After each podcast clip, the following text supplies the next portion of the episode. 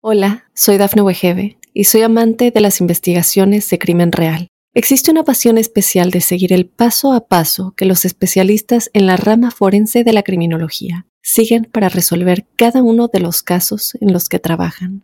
Si tú, como yo, eres una de las personas que encuentran fascinante escuchar este tipo de investigaciones, te invito a escuchar el podcast Trazos Criminales con la experta en perfilación criminal, Laura Quiñones Orquiza en tu plataforma de audio favorita.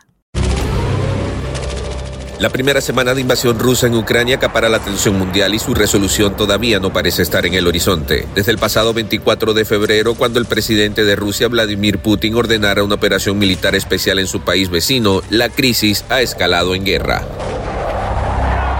Bienvenidos a nuestro especial de invasión de Rusia a Ucrania en Mundo Now. Comenzamos.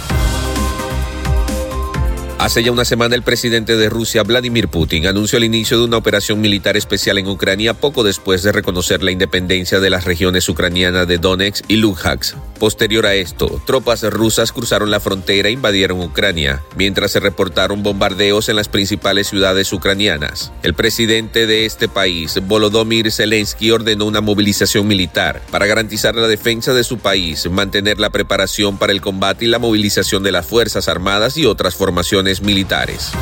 Desde entonces el asedio ruso ha obligado a miles de ucranianos a huir de los bombardeos hacia Europa Central. Se estima que al menos 870 mil refugiados han salido de Ucrania a países vecinos según la ONU, mientras que muchos otros han decidido quedarse para defender a su patria. Hasta el momento dos tercios de la fuerza de combate rusa están desplegados para la invasión, según un alto funcionario de la defensa de Estados Unidos. Desde el inicio de la invasión rusa al menos 752 civiles han perdido la vida en la guerra en Ucrania, según las Naciones Unidas. La cifra de muertes hasta el primero de marzo del 2022 es de 227, entre ellos 15 menores de 18 años y 525 heridos. La ciudad de Gerson ya cayó bajo control de los militares rusos, pero Kiev resiste.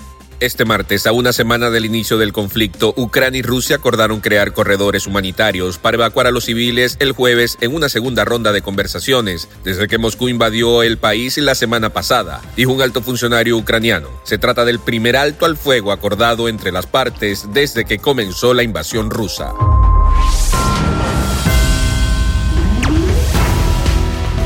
Si quieres ampliar estas y otras informaciones, recuerda visitar la www.mundispánico.com. Yo soy Alfredo Suárez, me despido hasta otra oportunidad.